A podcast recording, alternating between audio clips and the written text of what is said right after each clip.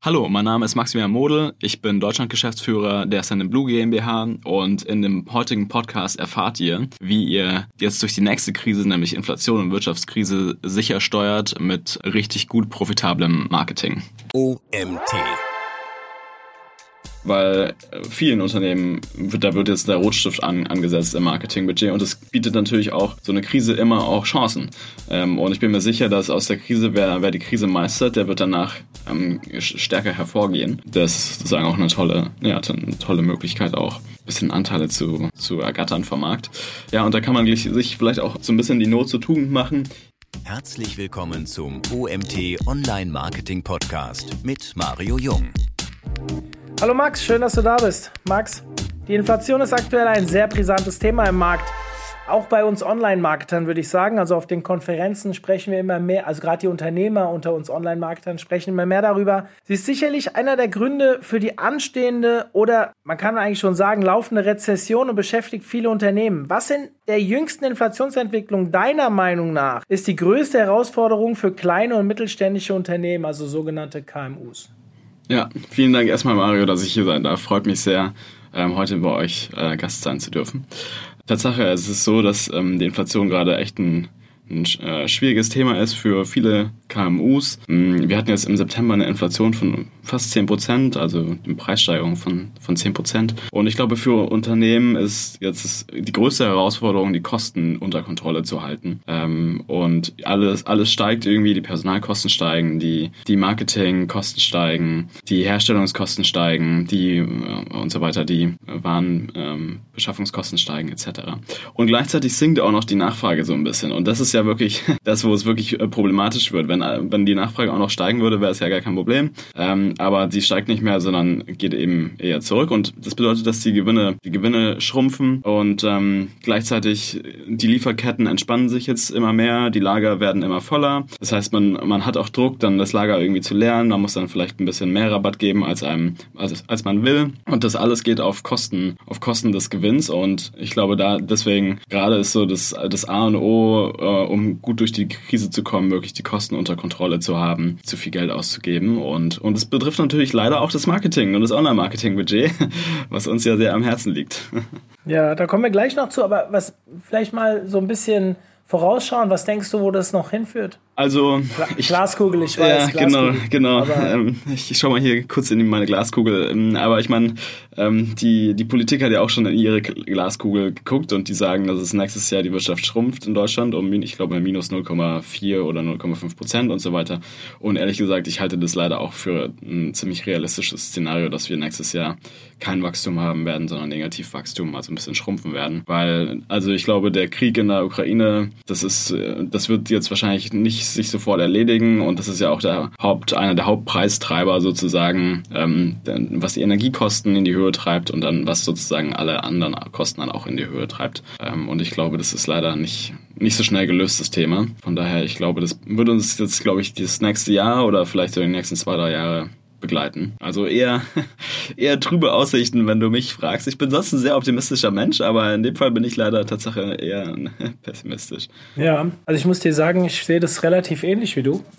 Ähm, ich glaube, dass die schwierigsten Zeiten noch auf uns zukommen. Und das Thema ist, äh, wir haben damals bei Corona oder Start von Corona, haben wir darüber gesprochen, äh, verschleppte Insolvenzen und so weiter. Das heißt, hier kommen gerade mehrere Dinge aufeinander, ähm, dass viele KMUs, die äh, durch Corona gelitten haben, haben. Ich meine, wir in der Online-Marketing-Branche, wir haben ja noch viel dadurch mhm. profitiert. Mhm, ja. Aber ähm, in anderen Bereichen sieht das ja komplett anders aus. Und das sind halt die Bereiche, die uns auch als Agentur oder auch als Tooldienstleister, wie ihr es seid, natürlich auch Bereiche, wo wir ja uns verkaufen, die vielleicht durch Corona gelitten haben, jetzt eine Rezession, äh, alle wollen mehr Gehälter haben. Ich meine, in, in bestimmten Bereichen wie Gastronomie und Co. finden sie schon gar kein Personal mehr, weil die Leute gar nicht mehr äh, zurückkommen wollen. Es gibt gerade meiner Meinung nach eine ganz massive Marktumverteilung sei es der Arbeitskräfte, sei es äh, von Budgets und so weiter.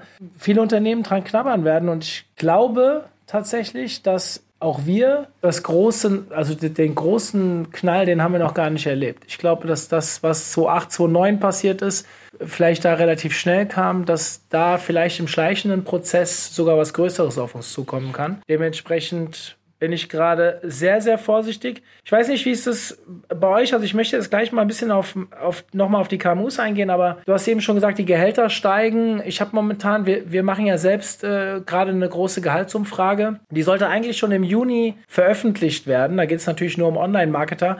Wir haben das verschoben um ein halbes Jahr, weil seit Februar sich die Entwicklung der Gehälter so massiv verändert hat, dass die Studie eigentlich Entschuldigung, für den Arsch war, ähm, weil, weil die Werte, die wir vorher genommen haben, überhaupt nicht mehr ähm, aktuell sinnig waren. Wie ist das bei euch? Macht ihr, spürt ihr das stark oder wie, gerade jetzt, ihr sitzt in ja. Berlin, oder?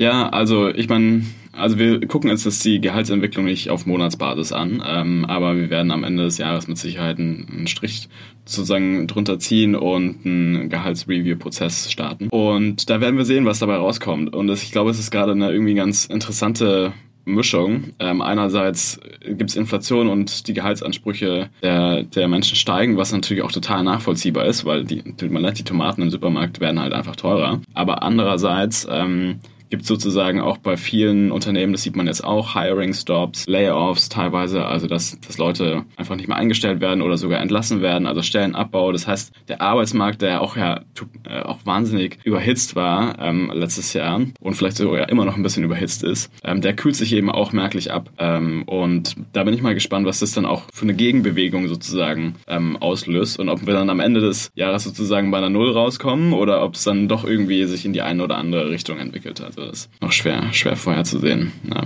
Also jetzt gefühlt seit Februar bis Juli, Februar bis August sind die Gehaltsansprüche ins Unermessliche gestiegen der Leute. Die Unternehmen konnten ja. nicht hinterhergehen. Und, dann und jetzt seit ein, zwei Monaten sehen wir das, was du sagst, als E-Commerce gefühlt angefangen hat, alles im Online-Marketing zu entlassen, ja. was irgendwie äh, nicht mehr nur ansatzweise gebraucht wurde. Ich habe gerade am Mittwoch mit einem, darf ich namentlich nicht nennen, aber gesprochen, der sagt, wir sind ein hochprofitables Unternehmen im E-Commerce und das wird gerade so, so viele so viele Mitarbeiter, die gerade auf den Markt gespielt werden, dass wir die so einfach einsammeln können. Geht natürlich nur als profitables Unternehmen, aber ist ganz entspannt. Der sagt, ich muss überhaupt nicht zahlen, was die Leute wollen, weil die wollen Jobs ja. haben. Also es geht in, das ist sehr spannend. Das geht so in beide Richtungen. Ich bin wirklich, wie du auch gespannt, wo es äh, final hinführt. Ich glaube, dass viele mit, äh, Arbeitnehmer, die jetzt vielleicht gewechselt sind, Glück hatten, jetzt vielleicht auf höhere Gelder gestoßen sind, aber natürlich auch innerhalb von sechs Monaten einfach vor die Tür gesetzt ja. werden können. Jetzt geht es ein bisschen in die falsche Richtung. Lass uns mal, lass uns mal zurückkommen in unseren. Ich meine, es hat ja alles mit dem Thema Marketing und Inflation zu tun, aber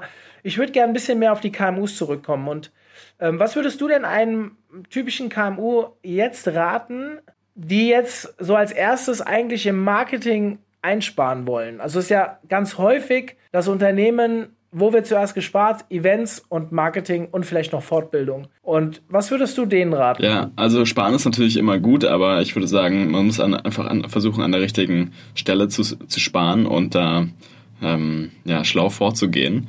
Und ich glaube, da gilt es erstmal so das Spreu vom Weizen zu, zu trennen im, im Online-Marketing und die Kanäle sinnvoll runterzufahren. Ähm, die eben vielleicht einen weniger hohen Return on Investment haben als im Vergleich zu denen, die einfach ein, die wenig kosten und einen guten Return on Investment ähm, haben. Also ich meine, grundsätzlich sagt man ja im Marketing, dass ein Neukunde zu akquirieren irgendwie fünfmal mehr kostet, als bei einem Bestandskunden nochmal was sozusagen einen Euro Umsatz zu machen. Ähm, von daher ist, glaube ich, Bestandskundenmarketing so das A und O der Stunde. Wenn, wenn man ein bestehendes Business hat, dann würde ich mich jetzt wirklich darauf konzentrieren, weniger Neukundenmarketing-Akquise zu machen und mehr Bestandskundenmarketing-Akquise zu machen machen und, und vor allem das Thema Loyalty groß zu spielen und versuchen da viel, viel rauszuholen, wirklich eine Kundenbindung zu machen. Wenn man noch ein bisschen Budget hat für Neukundenakquise, dann ist natürlich jetzt auch ein spannender Zeitpunkt, einfach Marktanteile zu sichern, weil äh, vielen Unternehmen, da wird jetzt der Rotstift an, angesetzt im Marketingbudget und es bietet natürlich auch so eine Krise immer auch Chancen. Ähm, und ich bin mir sicher, dass aus der Krise, wer, wer die Krise meistert, der wird danach ähm, stärker hervorgehen. Und ähm, das ist sozusagen auch eine tolle, ja, eine tolle Möglichkeit auch, sich ein bisschen, bisschen Anteile zu, zu ergattern vom Markt. Ja, und da kann man sich vielleicht auch so ein bisschen die Not zur Tugend machen. Ikea hat das ja, glaube ich, ähm, als sie gestartet haben, die hatten ja ursprünglich gar nicht diese La dieses Lagerhallenprinzip und dann wurden sie so überrannt und hatten nicht genug Personal, dass sie einfach die Leute selber ins Lager gejagt haben und vielleicht entstehen jetzt aus der, aus der Krise und aus der Not heraus andere spannende, spannende verschiedene Modelle, ähm, wo, man, wo man sinnvoll Kosten einsparen kann und so ein neues, neues Businessmodell oder neues Angebot schafft, ähm, was aber vielleicht dann jetzt ganz, ganz gut zur Zeit passt. Ähm, also da bin ich mal gespannt, was da passiert am Markt. Du hast eben ein bisschen über das Thema Return on Invest gesprochen. Ein Thema, mit dem sich meiner Meinung nach viele noch viel zu wenig beschäftigen. Warum? Weil sie auch ihre Daten einfach zu, zu schlecht tracken. Aber welcher Bereich im Marketing verspricht deiner Meinung nach den größten Return on Invest und ist in Zeiten von Inflation besonders attraktiv? Die Klassiker, also E-Mail-Marketing, Tatsache, ähm, ist, äh, ich meine, was kostet eine E-Mail? Eine E-Mail kostet weniger als ein Cent ähm, im Schnitt. Ähm, also es ist wahnsinnig günstig, man kann wahnsinnig viele Leute erreichen und man erreicht ja wirklich damit Leute, die entweder schon mal bei einem etwas gekauft haben oder die sich bei einem angemeldet haben zum Newsletter. Also da ist schon irgendwie Interesse da und deswegen ist es einfach so das A und O.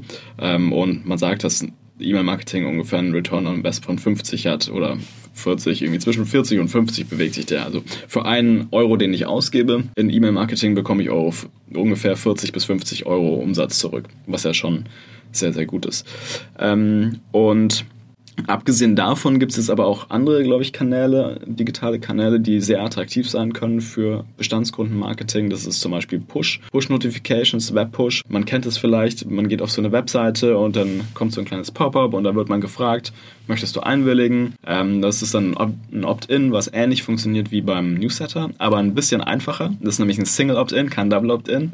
Also man muss nur auf den Button klicken, akzeptieren und dann ist man subscribed zu diesem Push-Benachrichtigungen. Und wenn man dann subscribed ist, dann bekommt man einfach so eine kleine und, äh, Nachricht reingeflogen dann in den Browser mit, mit Nachrichten, was dann eben verschickt wird. Und das ist natürlich auch sehr, sehr günstig. Also ähm, das ist nochmal ein alternativer Kanal zu, zu E-Mail. Ähm, und dann, was auch noch ein sehr günstiger Kanal ist, sind, ähm, sind Chat, sind Chat-Nachrichten ähm, auf der Webseite. Auch da kann man ist schlau vorgehen, dass die eben, also in Deutschland kennen viele Chat nur so als Kundensupport-Tool, aber Chat kann man quasi auch als aktives Messaging benutzen, was regelbasiert automatisch dann Nachrichten verschickt. Also wenn zum Beispiel ein Kunde einen Warenkorb hat, der sehr, sehr hoch ist und auf der Checkout-Seite irgendwie länger als eine Minute braucht, dann könnte man der Person irgendwie vielleicht eine Nachricht schicken und da öffnet sich dann rechts unten im Browser so eine kleine Chatbubble. Hey, hast du Probleme mit dem Checkout? Sollen wir dir helfen? Und dann ist dann auch ein Mitarbeiter dahinter, der quasi diese Person dann Händchen haltend durch den Checkout-Prozess führt. ähm, und genau, und ich glaube, da gibt es ein paar Sachen, wo man jetzt smartes Marketing machen kann, was sehr, sehr günstig ist, aber einen hohen Impact hat. E-Mail-Marketing ist tot. Wie oft habe ich das schon gehört in den letzten zehn Jahren? Also du hast es ja eben schon gesagt, ich meine, E-Mail kostet nicht viel, hat einen hohen Return on Investment. Ich kann da mal frei raus, habe ich auch schon öfters hier im Podcast ge gesagt, E-Mail-Marketing ist für uns der umsatzstärkste Kanal mit Abstand. Natürlich ist es kein Neukundenkanal, das muss man halt ganz klar sagen. Ich meine, man kann ja auch sich in andere E-Mail-Verteiler einkaufen und so vielleicht Neukunden generieren, aber jetzt gehen wir mal davon aus, dass unser eigener E-Mail-Verteiler, unsere Owned Media, sage ich jetzt mal, ein Bestandskundenthema ist. Allerdings die Frage ist, was ist jetzt ein Kunde? Also nicht jeder, der in unserem E-Mail-Verteiler ist, hat auch schon bei uns Umsatz gelassen. Also theoretisch könnte man Teile des E-Mail-Marketings so auch ein als Neukundenkanal äh, be be benennen, weil ja, der Kontakt war schon da, aber es muss ja nicht sein, dass derjenige schon Kunde war. Da ist wieder die Frage, was ist ein Kunde? Weil er ein Lied, ähm, weil er irgendwas downgeloadet hat, ist er jetzt schon Kunde von uns, wenn er keinen Euro bei uns gelassen hat. Das könnt ihr definieren, wie ihr wollt. Final ist es, ähm, trotzdem muss der Kontakt zumindest da gewesen sein. Wie, wie, wie, also ja, dadurch, dass ihr ja ein E-Mail-Marketing-Tool unter anderem seid, wie, wie nehmt ihr das wahr? Also, das für mich so ein, seht ihr das wirklich als Bestandskundenmarketing? Du hast diesen Begriff eben in den Raum geschmissen oder seht ihr das auch als Neukundengewinnung, wenn man mit äh, jetzt beispielsweise Blue sein E-Mail-Marketing macht? Ja, also wir sehen es schon als, als Bestandskundenmarketing, weil vielleicht könnte man das besser formulieren und sagen Bestands-User-Marketing. ähm, und da sind dann sozusagen auch die Free-User dabei, weil irgendwie, irgendwie muss man ja diesen, diesen Opt-in auch gewonnen haben. Und in, es, es passiert halt nicht, dass sich jemand überlegt, jetzt ist Sonntagnachmittag, jetzt gehe ich mal auf die Webseite von, von OMT und jetzt trage ich mich da mal zu dem Newsletter ein, sondern da, dem müsst ihr halt auch irgendwie über SEO, über Google AdWords, über irgendwie ander, anders gewonnen haben, diesen Besucher, diesen Website-Besucher ähm, und dann ähm, zum dem Newsletter-Subscriber. Ähm, Aber was ich ganz spannend fand, was du gesagt hast, ist ja, es ist nicht nur, also auch, auch mit E-Mail-Marketing kann man sozusagen dann aus den Bestands Nicht-Kunden, aber aus den Opt-ins, die man hat, ähm, Neukunden generieren. Das, das stimmt auf jeden Fall, wenn man das gut segmentiert. Und da ist wieder wichtig, dass man eine gute Datenbasis hat. Und ich glaube, daran scheitern auch viele Unternehmen, dass ähm, die Daten irgendwo in, in verschiedenen Systemen umherfliegen, ähm, das nicht gut genug zentralisiert ist ähm, nicht, nicht richtig gemacht ist und so weiter. Und ich glaube, das ist auch was, was man unbedingt gut beherrschen muss, gerade jetzt im Jahr 2022, um da erfolgreich Online-Marketing machen zu können. Ich, ich vergleiche das immer gerne ist nicht lange her, da haben wir im Podcast ähm, über das Thema Conversion-Optimierung gesprochen und ja, man freut sich über 4 oder 8 oder 10 Prozent Conversion. Ja, aber was ist denn mit den anderen 90 ja, genau. die auch ja. bei uns auf der Webseite rumlaufen? Und genau dasselbe habe ich jetzt hier beim E-Mail-Marketing. Ähm, wenn ich jetzt meinen Verteiler mir anschaue und davon sind, keine Ahnung, 5% haben vielleicht irgendwann mal irgendetwas gekauft, sei es bei uns jetzt Seminare, ein Konferenzticket oder was auch immer sie gekauft haben. Was ist denn mit dem Rest? Also ich kann mich ja mit dem Rest auch noch beschäftigen und da ist dann immer die Frage, okay, es gibt vielleicht auch ein paar von denen, die sind Multiplikatoren, wo wieder neue Kunden mit reinkommen, aber es gibt auch ein paar, die ziehen nur Daten ab also die wollen einfach nur Informationen haben und äh, werden nie zum Kunden werden. Wie kann ich die vielleicht auch lokalisieren und versuchen, ein bisschen aggressiver zu triggern mit einem bestimmten Ding? Ähm, weil wenn sie gehen, ja meine Güte, an denen verliere ich ja sowieso nichts. Ja, also auch über so Themen kann man natürlich nachdenken. Ich glaube, ich glaube, dass man sich nicht immer nur auf den Daten, die man schon erreicht, ausruhen sollte, sondern selbst wenn die gut sind, was ist denn mit dem ganzen Rest? Und wenn ich so einen großen Verteiler habe, wie kriege ich den Rest auch noch aktiviert? Ähm, weiß nicht, ob du es anders siehst, aber ich glaube, diese Betrachtung hat mich zumindest gefühlt mehr an dem Wesentlichen, ähm, dazu geführt, dass ich mehr an dem Wesentlichen arbeite ähm, und nicht immer nur auf neue Kontakte ausbaue. Ja, ja nee, das stimmt absolut. Ähm, ich meine, ein Großteil, also wie du sagst, 90 Prozent konvertiert halt nicht, ja. Und was ist mit denen? die könnte man ja vielleicht sogar mal alle anrufen. Ja? Vielleicht lohnt sich das sogar, die äh, anzurufen und denen ähm, ähm, nochmal andere Angebote irgendwie ähm, ähm, zu verkaufen und so weiter. Telefonmarketing ist übrigens auch was, was teilweise vielleicht sogar ähm, in der heutigen Zeit ein bisschen unterschätzt ist, gerade wenn man so Kontakte hat, die schon, die schon mal ein Opt-in gegeben haben, die in irgendeiner Weise einen Touchpoint hatten mit der Company, also die jetzt nicht vollkommen, ähm, also kein Cold Call Calling, das würde ich jetzt nicht machen, Kaltakquise, ähm, aber ich glaube, auch das kann interessant sein. 100 Prozent. Also wir haben vor eineinhalb Jahren das Thema Telefonvertrieb hinzugenommen, wobei ich das ungern so betitel, weil wir doch eher auch nach, nach Bedürfnissen fragen. Also es, es, geht, wir wollen den Leuten nicht unbedingt was verkaufen, sondern wir wollen erstmal ermitteln, was ist denn das, was sie suchen und dann gucken, ob wir oder jemand anderes vielleicht ähm, das auch bedienen können. Ja, das ist ja spannend. Kannst du, kannst du dazu mehr erzählen? Das würde mich interessieren, wie ihr, ähm, also was ihr da im Telefonmarketing macht. Ja, also kann ich. Äh, ist auch, habe ich glaube ich schon ein, zwei Mal hier relativ offen. Ich bin ja sowieso mega transparent, was wir so draus machen. Also dadurch, dass wir unsere äh, Kontakte über unterschiedliche Kanäle einsammeln, sei es über Webinare, sei es über Downloads von E-Books, aber auch Konferenzen, was auch immer, gibt noch ein paar mehr Sachen, hat natürlich jeder Nutzer eine andere Intention, unsere Seite zu nutzen. Und wir gucken final durch Automatisierung, versuchen wir herauszufinden, durch Scoring, was ist denn eigentlich final das, was die Leute suchen, auch wenn sie es vielleicht gar nicht genau wissen. Mhm. Aufgrund ihres Verhaltens. Ja. Und natürlich gibt es dann schon ab und zu äh, Kunden, und das verbessern wir auch Monat für Monat, die dann äh, auf Sachen hin hingewiesen werden, wo wir wissen, das würde sie weiterbringen. Der eine checkt es, der andere nicht. Und wenn wir merken, dass sie es nicht checken oder vielleicht final nicht buchen, dann versuchen wir schon persönlich mit denen, aber wir schon wissen, okay, durch sein Verhalten hat er ein ganz klares Bild abgegeben von dem, dass, dass er eigentlich für uns ein, ein Kunde werden könnte oder ein Multiplikator. Es muss nicht immer ein Kunde sein. Und dann gehen wir gerne mit denen persönlichen Austausch und haben hier für verschiedene Bereiche, ähm, ich bleibe jetzt mal beim Seminarbereich, weil das so der vielleicht am, ein, zu einfach, am einfachsten zu verstehende Bereich ist, gehen dann auch teilweise den Usern hinterher und fragen sie nach ihren Bedürfnissen. Was ist denn das, was du fortgebildet wissen willst. Gucken wir erstmal, können wir das, können wir es mhm. nicht. Tatsächlich geben wir sogar manchmal Empfehlungen nach draußen ab, weil wir sagen, hey, wir können es nicht, aber am Ende helfen wir dem User und der mag uns danach, ja. weil wir ihm vielleicht das richtige Angebot im Markt draußen vermittelt haben oder äh, empfohlen haben. Und wir fragen dann auch gerne mal, ich meine, natürlich, bei dem einen ist es dann vielleicht auch das Budget, das fehlt, bei dem anderen ist es die Zeit mhm. und wir versuchen dann wirklich demjenigen auch ähm, Gedankenstöße zu geben, wie er das vielleicht doch unterbringt oder wie auch immer. Also wir haben, wir merken es auch im Umsatz, aber vor allem auch in der Nutzerzufriedenheit, dass wir sehr viele mhm. Fans haben, ähm, die uns natürlich auch, äh, also Extrembeispiel, wir haben jetzt mittlerweile 20 OMT-Botschafter, also es gibt ein Botschafterprogramm und da sind cool. einige dabei, die selbst noch nie einen Umsatz bei uns gemacht haben, aber unseren Service so cool fanden, dass sie sich mehr oder weniger OMT auf die, auf die Brust tätowiert haben, weil sie halt sagen, so wie ich da behandelt werde, werde ich nirgendwo anders behandelt. Und wie identifiziert ihr dann diese Botschafter? Das, das ist bestimmt auch spannend für die Hörer.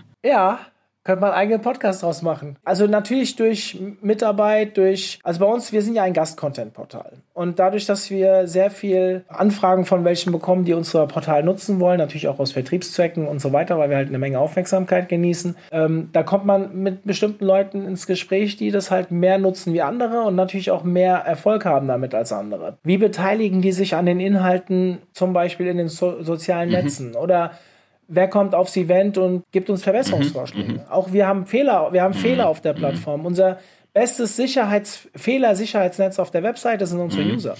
Ich kriege jeden Tag irgendwelche E-Mails von jemandem, hey, ihr habt hier einen Schreibfehler oder ihr habt hier einen, äh, einen mobilen Usability-Fehler oder was auch immer was wir vielleicht gar nicht gemerkt haben. Und ich gebe das immer sofort in die Entwicklung weiter und sage halt, ey, bitte ähm, macht ein Ticket raus und korrigiert das. Und das gefällt den Leuten. Wir spielen das denen dann auch zurück. Hier, danke für den Tipp, wir haben es korrigiert. Und dann gibt es Leute, die das vielleicht 10, 20, 30 Mal schon gemacht mhm. haben und dann fragen wir die natürlich hier, du bist so engagiert bei uns, ähm, wie sieht's denn aus? Komm doch mal zu einem Clubtreffen. Ja. Und die, die regelmäßig zu Clubtreffen kommen, da kann man irgendwann merkt man, ob die eine Liebe zu unserer Marke entdecken oder nicht, weil sie vielleicht auch davon profitieren. Und dann werden wir sie, sprechen wir sie irgendwann an, ob sie nicht auch intensiver in unseren Projekt, Botschafter-Projektgruppen mitarbeiten wollen. Plus unsere Botschafter, die akquirieren auch neue Leute. Also die sind bei uns auf der Konferenz. Ja merken, ey, dich sehe ich doch zum fünften Mal beim OMT, du bist doch eigentlich der, genau der Richtige für unseren Botschafterkreis.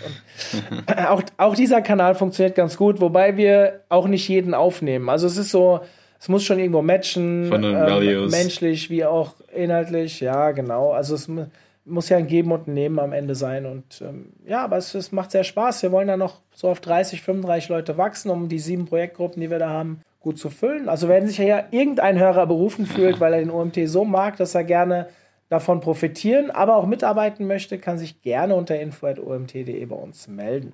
Ja, aber das funktioniert sehr gut für uns.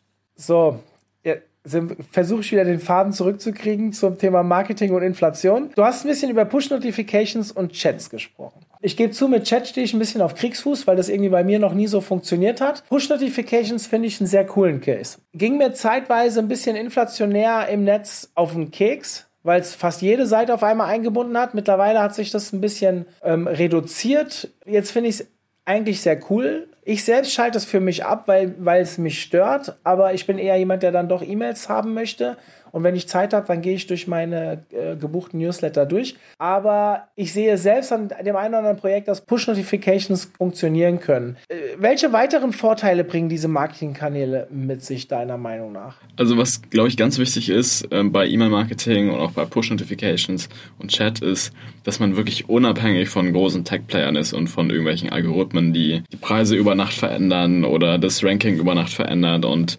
ähm, dann äh, funktioniert, teilweise funktionieren ganze Businessmodelle dann nicht mehr, weil die Acquisition nicht mehr funktioniert. Und ich glaube, das ist wirklich einer der, der Sachen, die sich jetzt auch in der Krise ähm, stark auszahlen ähm, für Unternehmen, die einfach davor gutes Bestandskundenmarketing gemacht haben, ihre eigenen Daten sozusagen gesammelt haben die sind jetzt einfach unabhängig und für die ist es auch kein Problem, mal das Google AdWords Budget runterzufahren und die machen trotzdem noch einen guten, guten Umsatz mit den Bestandskunden und mit Customer Loyalty. Ähm, und genau, also da, da kann man sozusagen dann auch echt viel und man kann natürlich auch viel automatisieren. Also das macht ihr bestimmt auch bei OMT, aber wenn du einmal die Gedanken machst, okay, wie ist so die, der typische Customer Lifecycle, dann setzt man einmal so eine St Kommunikationsstrecke auf und dann, dann läuft es halt einfach. Dann muss, ich, muss man sich da quasi nicht mehr drum, ähm, drum kümmern und hat so eine automatisierte Revenue-Maschine, was, was ja schon, schon auf jeden Fall sehr gut ist. Ja. Also ich muss dir sagen, ja, wir beschäftigen uns ganz viel mit dem Thema E-Mail-Marketing, Automation. Das ist ja auch sehr häufig Thema hier bei uns in verschiedensten Formaten. Ich glaube, damals ähm, bei den ganzen Webinaren, die wir mit euch gemacht haben, mit Valerie damals noch, äh, haben wir auch sehr häufig darüber diskutiert, was man verbessern könnte und äh, was nicht. Äh, Valerie hat damals sogar mehrere Fälle vom OMT auch mitgezeigt. Das weiß ich noch. Also gerade so, was äh, Kundenrückgewinnung anging und so weiter. Da kann man sehr viel machen und ich kann jedem nur raten, sich damit zu beschäftigen. Ich meine, diese Tools ja, die kosten ein bisschen was und ja, man sollte auch jemanden einstellen, der sich da rund um die Uhr drum kümmert. Das war so ein Fehler, den wir im ersten Jahr gemacht haben, dass wir das so nebenbei machen wollten und das halt gar nicht funktioniert hat. Aber wenn ich mir überlege, wie viel Arbeit das ähm, uns abnimmt, individuell zu äh, gestalten, das steht ja im keinem Verhältnis mehr. Also es hat sich innerhalb von einem halben Jahr, war das schon sowas von hochprofitabel, nicht nur was die Einnahmenseite anging, sondern einfach diese, diese Zeitersparnis. Also der, der Automationsschritt, hat uns gefühlt drei bis fünf Mitarbeiter erspart einzustellen. Und das persönlich schätze ich. Und wenn man dann sich noch damit beschäftigt, du hast eben vom Customer Lifecycle gesprochen. Das Interessante ist, wir haben ja, also ich, ich glaube, keiner hat nur einen Customer Lifecycle. Das sind natürlich mehrere. Und wenn man sich mit Marketing insgesamt beschäftigt, du hast vorhin über SEO und SEA und wie man vielleicht die Erstkontakte macht gesprochen, je nachdem, wie die Leute eintreten in unseren Kosmos, müssen ja auch unterschiedlich behandelt werden. Und das manuell im Überblick zu halten, ist meiner Meinung nach gehen unmöglich. Also ich glaube, es ist unmöglich. Es ist absolut unmöglich und es ist vor allem nicht skalierbar. Also was will man da machen? Wenn man irgendwie 100 Leute anstellen, die irgendwelche Nachrichten verschicken, dann kann man ja wirklich gleich quasi One-to-One-Vertrieb machen. Und das kann man bestimmt machen, wenn man ähm, nur einen Deal im Jahr abschließt und dann für, für, für 100 Millionen oder so. Aber ansonsten, wenn man einfach ein, quasi ein Massengeschäft hat oder so, ähm, dann, dann ist das absolut unmöglich. Ne? Ja.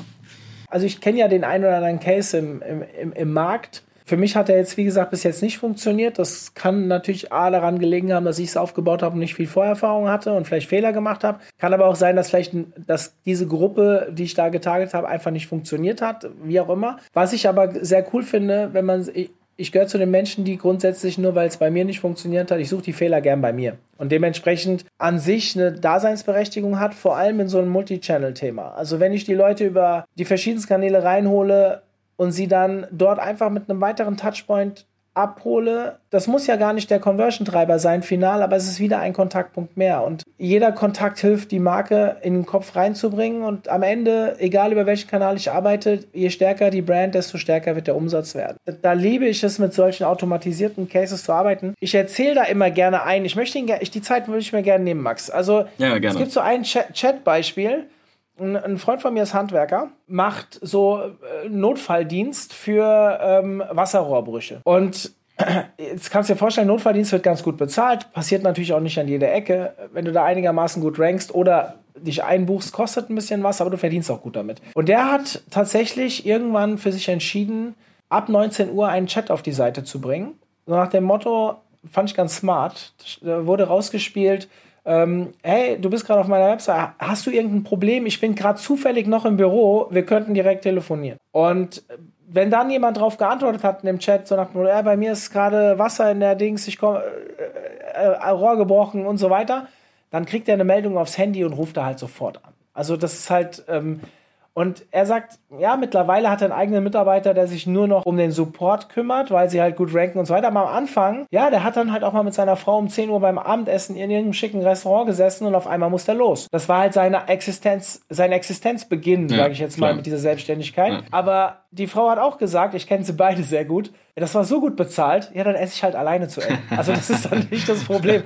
Und da ist ein Chat, das ist, glaube ich, ein wahnsinnig gutes Beispiel, wie so Automation und ein Chat funktionieren kann, weil der hat keinen Bock, jede Nacht im Büro zu sitzen. Nee, natürlich nicht, ja, ja. Und dann kann so, so ein Chat-Modul halt sehr gut funktionieren. Ich glaube, wenn man sowas einmal durchgemacht hat, dann weiß man auch die Vorzüge. Vielleicht habe ich einfach nur die falschen Anwendungscases bis jetzt gehabt. Mal gucken. Vielleicht irgendwann habe ich mal wieder Zeit und dann kümmere ich mich mal wieder um so ein Chat-Beispiel für ein OMT. Auf jeden Fall. Also ich glaube, gerade auch im B2B gibt es dafür tolle, und das ist ja so ein bisschen, oh, also ne, nicht ganz B2B, aber im B2B, glaube ich, gibt es da auch gute, gute Anwendungsfälle irgendwie, dass man auf die Webseite geht und sich dann im Chat einen Termin bucht oder so. Ähm, ich glaube, da, also da gibt es schon viele Möglichkeiten. Ja, auf jeden Fall. Wenn wir gerade bei Automation sind, ich würde mal gern zurück zum Thema E-Mail kommen. Bei welcher Art von Mailings hältst du automatisierte Nachrichten für besonders sinnvoll?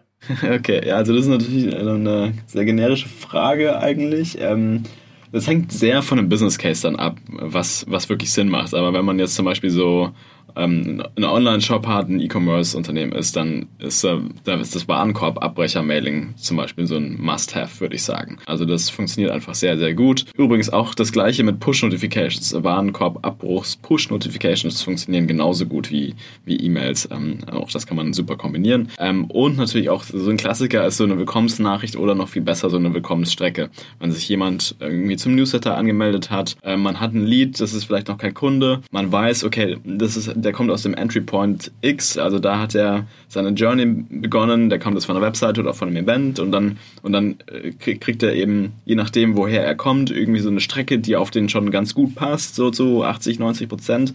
Ähm, ich glaube, das, das sind so Sachen, die, wo man sehr schnell ähm, die potenziellen Kunden wirklich reifen kann sozusagen und sehr schnell dann auch oder ähm, zum, zum Abschluss hinbekommt. Genau, und ich glaube, das ist auch total wichtig, wenn man sich zum Newsletter anmeldet, dann bekommt man so eine absolut, absolut generische E-Mail irgendwie nach drei Wochen. Who cares, ja. ähm, äh, von daher, ich glaube, so eine Willkommensstrecke ist schon, schon sehr, sehr, sehr, sehr sinnvoll. Also ich kann euch da auch so ein bisschen aus dem eigenen plaudern. Willkommensstrecke haben wir ja auch. Das Geile ist, wenn, du, wenn jemand neu kommt auf die Plattform, hat er ja noch richtig Bock auf euch. Also der guckt sich das an. Die, die, die Öffnungsraten sind gerade bei Willkommensmails natürlich auch sehr groß. Das ist eine gute Chance, wenn man es clever macht. Also die Verkaufskeule macht da keinen Sinn unbedingt, aber Vertrauen aufzubauen mit der Brand, vielleicht auch schon mal zeigen, was man so alles kann. Macht da hochgradig Sinn. Ich bin ja noch ein Riesenfan bei Automatisierung von diesem, was ich eben schon mal gesagt habe, diese Rückgewinnungsthema. Also gerade wenn einer lange nicht mehr aktiv war, den mal ein bisschen zu provozieren. Ich mach's, wir machen es vielleicht ein bisschen mehr wie andere. Das ist auch so eins der Beispiele, die Batterie da so gerne bringt, ähm, weil wir dann halt fragen, ob wir die Leute löschen sollen und auch relativ penetrant. Da kriege ich auch manchmal böse Mails zurück, aber meine Güte, wenn sie gehen wollen, wollen sie eh gehen. Also das, das ist jetzt für mich, äh, finde ich jetzt äh, verschmerzt. Vom Gegenteil, ich ich amüsiere mich ein bisschen über die Antworten, die da teilweise zurückkommen. Aber das sind so Themen, ich überlege gerade, was wir noch automatisieren. Du hast eben über E-Commerce gesprochen.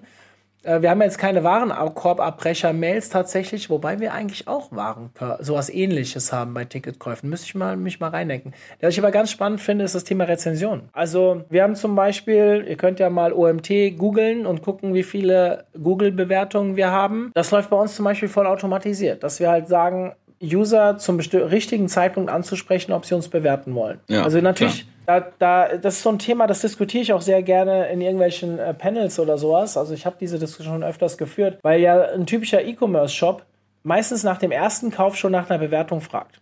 So, wenn ich von meinem Produkt total überzeugt bin und es auch wirklich qualitativ gut ist, dass ich das auch weiß über die Jahre, dann kann ich das natürlich tun. Dann sollte ich es vielleicht sogar tun. Wenn ich aber zu euch am Anfang stehe oder vielleicht auch ab und zu schlechte Kritiken zu meinen Produkten bekomme, dann sollte ich die A annehmen, aber B vielleicht nicht direkt nach einer Rezension fragen automatisiert, weil dann kann der Schnitt auch relativ schnell schlecht sein und das kann auf den Umsatz drücken. Wir haben damals für uns entschieden, da wir, wie gesagt, ein Gast-Content-Portal sind. Wenn einer ein Webinar bei uns geschaut hat, das kann auch mal eine Fahrkarte sein. Also, keine Ahnung, es ist dann zu pitchig oder der hat sich gegen, hat sich vielleicht auch gegen unsere Guidelines äh, verhalten als Webinar-Speaker. Wir haben ihn zu wenig kontrolliert und jemand ist unzufrieden. Wenn wir ihn aber nach dem fünften Semi äh, Webinar fragen, also wenn er sich fünf Webinare bei uns angeguckt hat, dann gibt er auch eine gute Bewertung, sonst hätte er sich nicht fünf Webinare angeguckt. Genau.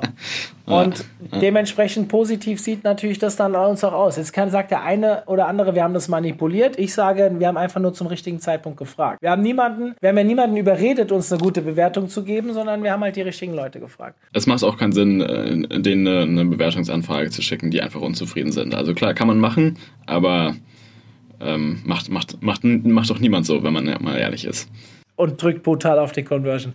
Ja, auf jeden also, Fall. Das ist einfach. Ich habe letztens gelesen, dass äh, Capterra, glaube ich, hat eine Umfrage gemacht. Ich hoffe, dass ich den Wert jetzt gerade richtig hinbekomme. Es waren 65 oder 85 Prozent aller Käufer gehen mittlerweile über Rezension. Also die schauen sich vorher die Rezension an, bevor sie ein Produkt kaufen. Und je teurer das Produkt wird, desto mehr lesen die Leute Rezensionen. Ist ja auch logisch. Hinterfragt mal eure eigene ähm, ähm, Käuferreise, wie man so schön sagt, äh, Customer Journey. Guckt ihr euch Rezensionen an oder nicht? Wenn ich mir für 8 Euro irgendwas irgendwo kaufe, lese ich vielleicht nicht jede Rezension. Aber wenn ich mir was für 80 Euro kaufe, lese ich vielleicht schon mal 1, 2. Und wenn ich mir was für 800 Euro kaufe, dann recherchiere ich ein bisschen mehr. Dann machst du einen richtigen Vergleich wahrscheinlich so und, und guckst ja. dir noch ein YouTube-Video an dazu. Umso wichtiger wird es vielleicht, sowas wegzuautomatisieren und da gibt es ja ein paar tolle Beispiele im Markt, die das wirklich gut machen. Max, ich würde gerne ein bisschen mit dir zum Abschluss noch ein bisschen mehr über deine Company sprechen, wenn das für dich okay ist. Ich, ho ich hoffe, es gibt so ein paar Themen, ich verfolge euch schon sehr lange. Wir haben die ersten Webinare gemacht, da hieß es noch Newsletter to go, bevor die, der Zusammenschluss mit Send Blue zusammenkam. Ähm, ich habe äh, den Zusammenschluss ein bisschen erlebt. Ich habe auch schon mit Kollegen von euch aus Frankreich telefoniert, weil ihr ja selbst bei uns ein bisschen engagiert seid.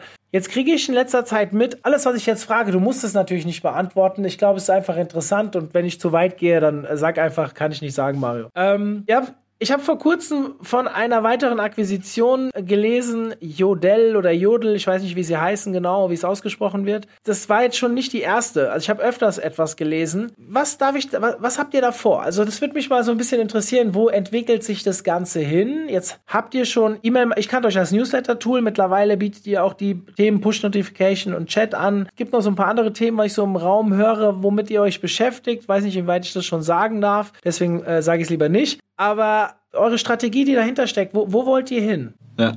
Ja, kann ich gerne was dazu erzählen. Also es ist richtig, man kennt das so ähm, als klassisches E-Mail- oder Newsletter-Tool, da kommen wir her. Ich meine, du kennst es selber, Mario, E-Mail-Marketing ist nicht tot, aber es entwickelt sich halt, es ist halt auch nicht so, dass sich jetzt da nochmal ähm, wahnsinnig viel neu, neu entwickelt. Ja? Also ich meine, man, man kann einfach in der E-Mail rein, leider rein technologisch nicht so wahnsinnig viel Neues erfinden, weil ähm, es gibt halt das Problem mit den unterschiedlichen Clients und so weiter und genau deswegen, deswegen ähm, machen wir natürlich E-Mail-Marketing weiterhin, aber wir wollen natürlich mehr machen als nur E-Mail-Marketing, weil wir glauben, dass unsere Kunden auch mehr machen wollen als nur E-Mail-Marketing und vor allem, weil keiner Lust hat, immer unterschiedliche Tools, also für jedes, für jeden neuen Marketingkanal ein anderes Tool, eine andere Benutzeroberfläche, nochmal äh, was bezahlen ähm, und so weiter. Ähm, und deswegen versuchen wir schon die Kanäle, die sinnvoll sind für Bestandskundenmarketing, in unserem Tool zu konsolidieren, sodass einfach der Marketer, der CRM-Marketing-Manager, ähm, der sich eben um das Bestandskundenmarketing kümmert, einfach mehr machen kann als nur E-Mail-Marketing. Und da gehört dann eben Chat dazu, da gehört Push-Notification dazu, ähm, da gehört dann sowas wie Jodel ähm, dazu. Ähm, so eine österreichische Firma, wie man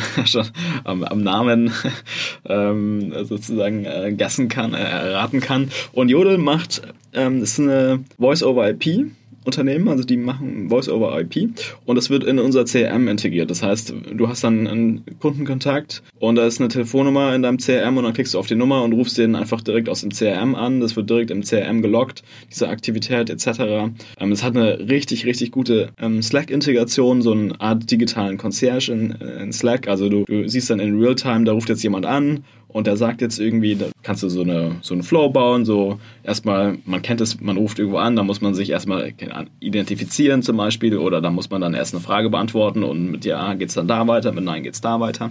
Und man sieht dann auch live in Slack sozusagen, was die, Person gerade am Telefon sagt und kann dann in Slack zum Beispiel oder auch Microsoft Teams entscheiden, okay, da gehe ich jetzt ran oder die schicke ich jetzt in die ähm, Warteschleife X ähm, und so weiter. Und genau, und Telefon ist immer noch, auch das, ähm, immer noch einer der wichtigsten Kommunikationskanäle zwischen Unternehmen und ihren Kunden. Ähm, und das irgendwie in unser Tool zu integrieren, ist deswegen auch so ein logischer Schritt für uns gewesen. Und wir wollen einfach mehr sein als nur ein E-Mail-Tool. Ähm, und deswegen, deswegen haben wir tatsächlich einige andere Unternehmen akquiriert und deren Produkte immer in unser Produkt ähm, integriert. Mhm. Das Thema CRM hast du jetzt mehrfach angesprochen, halte ich für ein sehr wichtiges Thema, um auch in die Unternehmen langfristig reinzukommen, meiner Meinung nach, weil es ja schon gehört ja ein bisschen zur DNA eines Unternehmens, wenn man es richtig aufsetzt. Was können wir noch erwarten? Was für Themen würdest du jetzt sagen, fehlen euch noch, die ihr vielleicht äh, in Zukunft auch noch ein bisschen mit Augenmerk äh, oder mit, mit ein gewisses Auge drauf habt, das vielleicht nachzuziehen? Ja, also was uns noch fehlt, ist ein gutes CMS. Ähm, ein richtig guter Website-Builder. Ähm, wir haben, bieten Landingpages an und das funktio die funktionieren auch gut, aber das sind halt, wie, der Name schon sagt, nur Einzelseiten, aber nicht so ein ganzes Content-Management-System. Ähm, das fehlt uns noch, um auch besser mit, mit HubSpot competen zu können. Also ähm, Wettbewerb zu sein. Wir gehen ja schon Richtung ganz klar, also wir sehen uns mittlerweile mehr als nur ein E-Mail-Tool, sondern schon versuchen sehr stark in Richtung CRM und auch in Richtung HubSpot und Multichannel zu gehen. Und das ist uns auch gut gelungen, aber ich glaube, also ein CMS brauchen wir auf jeden Fall noch. Und ja, falls du Mario in deiner Freizeit noch ein CMS ähm, programmieren willst, ja. Sag gerne Bescheid. Ich weiß nicht, ob mir da die Programmierskills fehlen, aber interessant. Also du hast jetzt auch gerade was angesprochen. Ich meine, äh, ihr geht ein bisschen in Competition zu HubSpot. Ähm, da gibt es ja noch ein paar mehr Player, aber finde ich natürlich auch spannend. Äh, wo siehst du denn eure Vorteile gegenüber HubSpot? Ja, äh, da gibt es zwei wesentliche Vorteile. Einmal, wir sind eine europäische Company, das heißt, ähm, wir sind GDPR-compliant und HubSpot kann das einfach viel schwieriger erreichen als wir. Und das zweite ist einfach der Preis. Also wenn du dir den Preis von uns anguckst, dann ist es einfach, äh, keine Ahnung, Faktor in, in manchen Paketen, in manchen Konstellationen irgendwie Faktor 10 weniger. Ähm, und ähm, ja, bei HubSpot geht es irgendwie auch teilweise günstig los, aber es wird auch sehr schnell sehr teuer. Ähm, und bei uns ist es einfach schon echt sehr, sehr günstig. Und gerade, ich glaube, kleine Unternehmen, die jetzt damit starten, für die sind wir super. Wenn man jetzt ein ganz großes Unternehmen ist und vielleicht auch ein CMS braucht und so, dann sind wir vielleicht nicht die erste Wahl. Aber ich glaube, für viele sind wir schon sehr, sehr gut ausreichend und auch ähm, vom Preis her so gut aufgestellt, dass es da, ähm, dass die dann uns auswählen. Ja, also ich kann da auch mal frei rausreden. Ähm, wir sind ja selbst, das weiß jeder User bei uns, wir sind, äh, wir basieren auf HubSpot, also wir arbeiten mit HubSpot schon sehr lange. Aber ich kann sagen, in der Agentur haben wir schon viele Unternehmen zu Send Blue geschickt, weil halt gerade dieses Thema Preis ein Thema werden kann. Und äh, ich meine, viele sind preissensitiv und gerade wenn ich eine Geschäftsführung habe, die nicht für alles äh, gleiches Geld äh, das Portemonnaie aufmacht, ist das ein sehr, sehr guter Start. Und wenn man sich dementsprechend entwickelt und äh, dann kann man ja immer noch mal drüber nachdenken. Im besten Fall bleibt man natürlich da, wo man ist, weil die Wechselhürde auch immer, auch immer groß ist. Ja, Max, da müssen wir ganz offen drüber reden. Gell? Ich meine, ja, am Ende, am Ende hängt es ja davon ab, wie ihr euch in den nächsten Jahren auch entwickelt. Wie könnt ihr ja. wachsende Firmen auch weiter bedienen? Ich habe das Gefühl, ihr entwickelt euch rasant schnell und äh, auch gut. Ich meine, ich, hab, ich kenne die Stände ähm, von vor zwei Jahren, vor letztes Jahr und so weiter, weil, wie gesagt, äh, bei zwei Kunden gucke ich regelmäßig rein, die mittlerweile Send Blue nutzen und die sind auch relativ happy. Ich glaube, man kann sogar sagen, sie sind nicht nur relativ happy, sie sind wirklich, sind wirklich happy. okay. Aber auch damals hatten wir dort, ja, äh, das ist nicht Tür. Ich kann, ich, wir haben auch Kunden, die bei HubSpot nicht happy sind. Und meistens ja ist es der Preis. Ich glaube auch, dass selbst der, der teure Preis von HubSpot sich lohnt, wenn man es richtig einsetzt. Ja, der richtig. Punkt ist nur, ja. Der Punkt ja. ist nur. Dann muss man halt auch alles, alle Features nutzen von HubSpot. Wenn genau. man halt nur irgendwie nur dann ein Modul nutzt oder dann doch nur E-Mail oder so, dann braucht man halt nicht so viel zahlen. Dann kann man auch zu, zu einem anderen Anbieter gehen. Ja. Gen genau so, da wollte ich drauf hinaus. Und das ist am Ende die Entscheidung für jemanden, der erstmal ausprobieren will und vielleicht so erste Schritte geht oder vielleicht auch nicht so schnell wächst wie andere Unternehmen. Ja, da würde ich auch auf die Kosten gucken. Gerade jetzt, wir haben heute das ganze Thema basiert auf Kostenreduktion, meiner Meinung nach, weil wir reden hier über Marketing in, in Zeiten der Inflation. Ähm, natürlich gucke ich dann eher erstmal drauf, kann ich mir auch ein Tool ans Bein binden, was vielleicht einfach, ob es jetzt Faktor 10 ist oder auch einfach nur die Hälfte kostet, ähm, äh, sollte man sich auf jeden Fall dann anschauen. Also, ich bin frei raus. Ich bin ein HubSpot-Fan aber ich bin auch ein Sand Blue Fan. Für jedes gibt es seinen Anwendungsfall. Und vielleicht werden wir irgendwann, wird das immer weiter verschwimmen, weil ihr da ja schon gut Gas gibt. Die andere Seite gibt auch Gas, aber mal gucken, wo das alles hinführt. Und ähm, man sollte einfach sich immer informieren, wenn man zu dem Zeitpunkt, wo man sich damit beschäftigt. Und hier werden einige Hörer dabei sein, die noch gar nicht sich mit dem Thema E-Mail-Marketing, Automation und CRM oder vor allem mit der Verknüpfung der beiden Elemente. Ich meine, der eine oder andere hat ein CRM, was aber vielleicht mit Marketing äh, nicht wirklich korrespondiert. Und das halte ich für ein Riesenproblem. Aber ich bin auch Marketer, gell? deswegen, ja, also Vertrieb und Marketing muss in Zukunft immer weiter zusammenwachsen. Das ist ein ewiges politisches Thema in vielen Unternehmen. Es wird, manche werfen ja mit diesem Wort Marketing äh, darum und keine Ahnung. Ich weiß nicht, ob das wirklich alles sinngemäß ist, aber Fakt ist, wenn Vertrieb und Marketing nicht miteinander redet, haben wir ein Problem. Und wenn ein CRM nicht mit dem Marketing äh, zusammenarbeiten kann, werden wir einfach langfristig nicht genauso schnell wachsen können, wie wenn es das tut. Und dementsprechend glaube ich, dass ähm, so Tools wie äh, zum Beispiel Sandblue da auch eine, mehr als so eine Daseinsberechtigung haben. Ja, sehe ich, sehe ich 100% genauso. Ich habe noch eine Abschlussfrage. Die geht auch noch auf, euer, auf Sandblue ein bisschen abgezählt. Die, An die Inflationsentwicklung, also ja, wir sind jetzt in, wir haben die starke Inflation, ja, wir stehen in oder kurz vor einer Rezession. Ähm, ich habe so das Gefühl, gerade durch eure Akquisitionen, dass euch das relativ wenig tangiert. ähm, als Unternehmen. Jetzt weiß ich, dass es im E-Commerce aktuell ein paar Massenentlassungen gibt und ich weiß, dass immer noch Online-Marketing-Agenturen, wenn sie in richtigen Branchen aufgestellt sind, auch noch immer noch von der ganzen Situation profitieren. Es ist so ein Schwarz und Weiß, habe ich das Gefühl. So, es gibt wenig Grau. Äh, äh, wahrscheinlich gibt es mehr Grau, als mir bewusst ist, weil man hört ja immer nur von den Extrembeispielen. Aber ähm, trotzdem würde es mich interessieren, wie, wie bist du jetzt auf das Thema Inflation eingegangen durch irgendwelche Anpassungen im Unternehmen, beziehungsweise, also dir jetzt aufgrund der aktuellen Veränderung vielleicht auch, oder vielleicht auch predictive, also einfach vorausschauend auf das, was auf euch zukommen könnte. Was hast du veranlasst? Also wir gucken uns gerade tatsächlich auch sehr stark die Kostenseite an. Ähm, aber also wir sind, und das habe ich auch eingangs erwähnt, wir sind nach, nach wie vor, was das Business erwähnt, äh, anbelangt, sind wir schon optimistisch eingestellt. Wir glauben, jetzt ist auch eine spannende Zeit, irgendwie Marktanteile zu sichern, auch vielleicht das ein oder andere Unternehmen zu kaufen, was vielleicht vor einem, vor einem Jahr noch nicht verkauft hätte oder auch, auch teurer gewesen wäre. Und jetzt ist, hat sich das Marktumfeld eben gedreht.